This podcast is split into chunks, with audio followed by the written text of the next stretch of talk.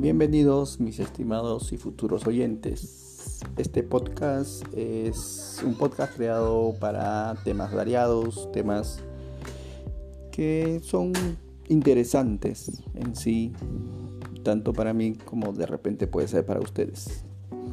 Por ejemplo, el día de hoy yo voy a tocar o voy a compartir un tema relacionado con el sector público.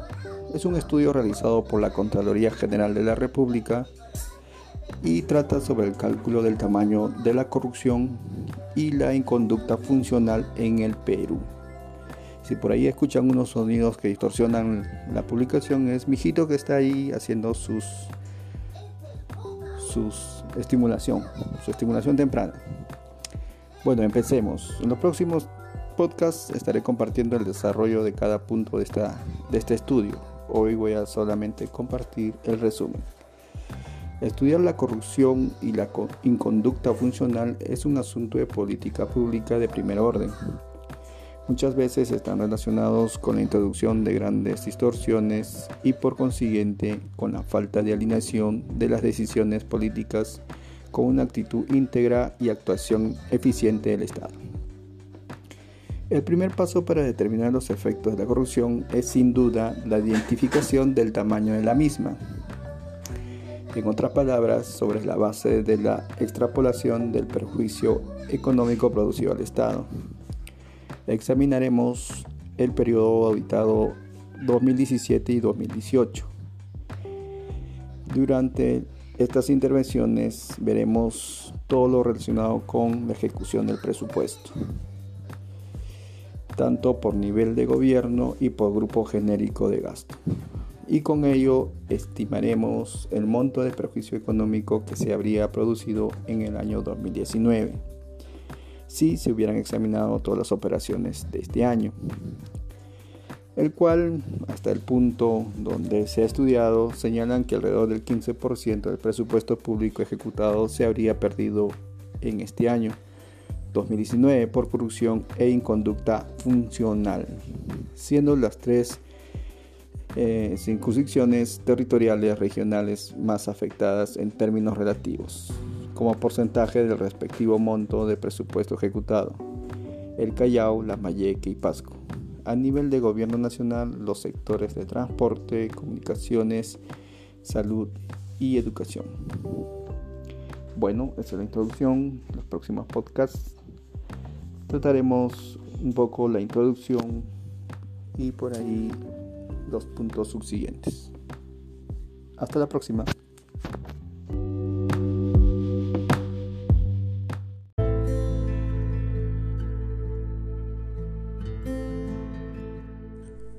Introducción. ¿A cuánto asciende el tamaño de la corrupción y la inconducta funcional en el Perú? No lo sabemos a ciencia cierta, sin embargo, es una pregunta empírica importante y necesaria.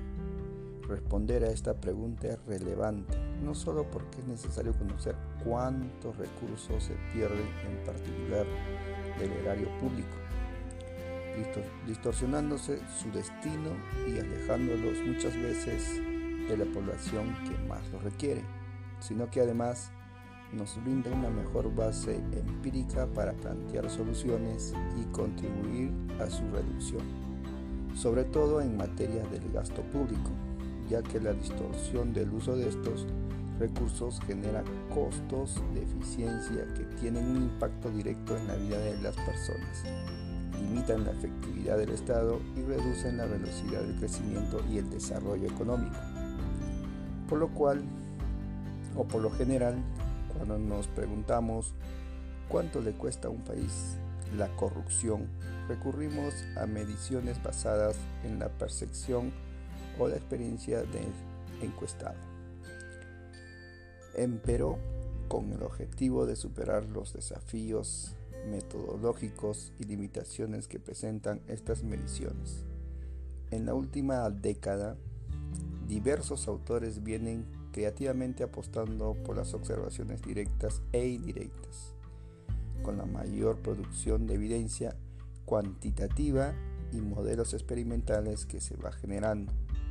ha sido posible aproximarnos a cuantificar la corrupción de manera más precisa.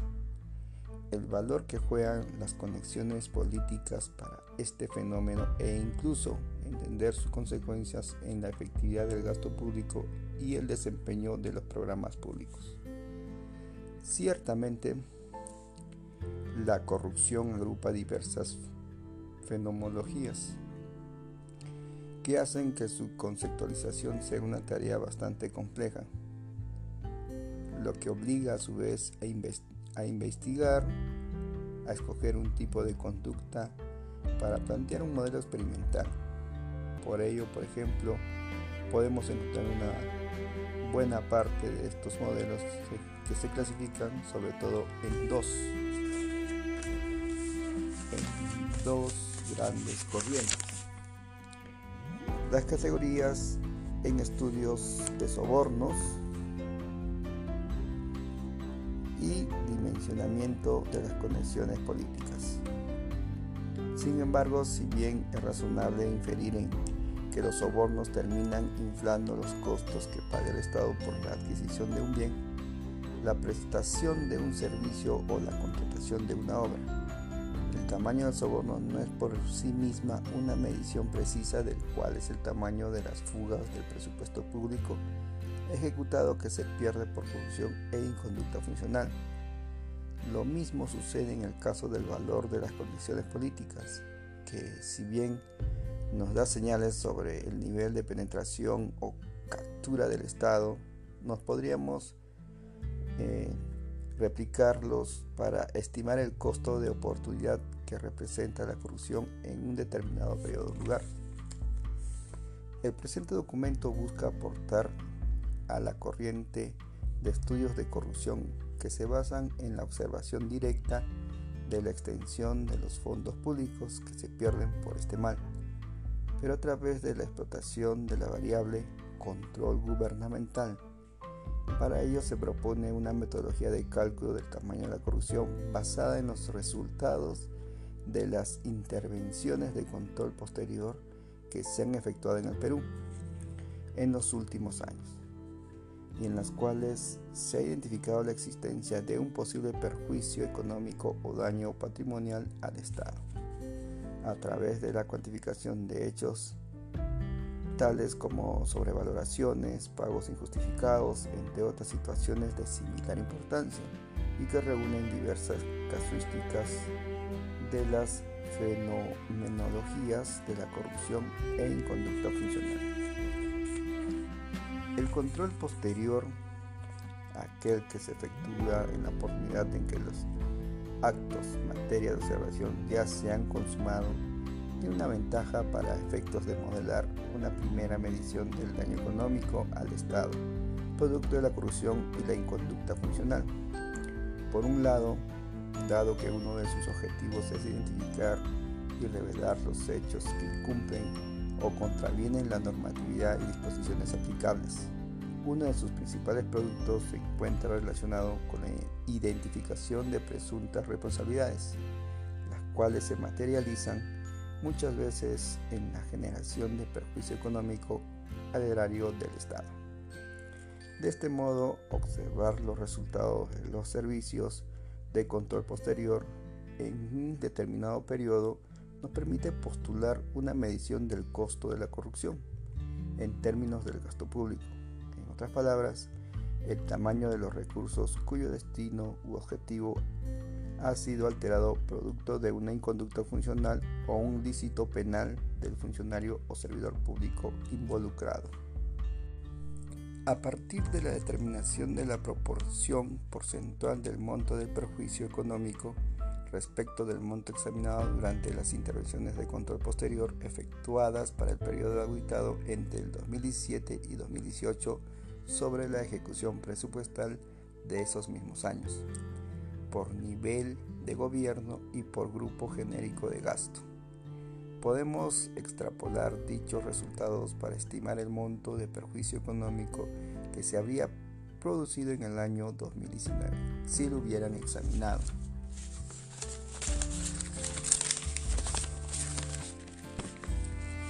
Todas las operaciones del Estado Haciendo este cálculo, se estima que alrededor del 15% del presupuesto público ejecutado se pierde por corrupción e inconducta funcional, siendo en términos relativos con relación al, al respectivo monto del presupuesto ejecutado. Las tres circunscripciones territoriales regionales más afectadas, considerando tanto el gobierno regional como los gobiernos locales de la jurisdicción Callao, Lambayeque y Pasco, mientras que en términos absolutos y excluyendo a Lima, lo son Callao, Arequipa y Piura. Por otro lado, a nivel de sectores del gobierno nacional, lo son los sectores de transportes y comunicaciones, salud y educación. El presente documento que estamos compartiendo se organiza de la siguiente manera. Las secciones 2 y 3 describen los avances en materia de conceptualización de la corrupción y analizan el comportamiento de este fenómeno para el caso peruano. Las secciones 4 y 5 analizan la variable del control gubernamental y exploran su utilización para la construcción de una metodología del cálculo de lo que se pierde por la corrupción y la inconducta funcional. La sección 6 desarrolla la metodología y el cálculo de extrapolación del prejuicio económico producido potencialmente al Estado en el 2019, así como los supuestos sobre los cuales se ha construido dicha estimación. Finalmente, la sección 7 presenta las conclusiones.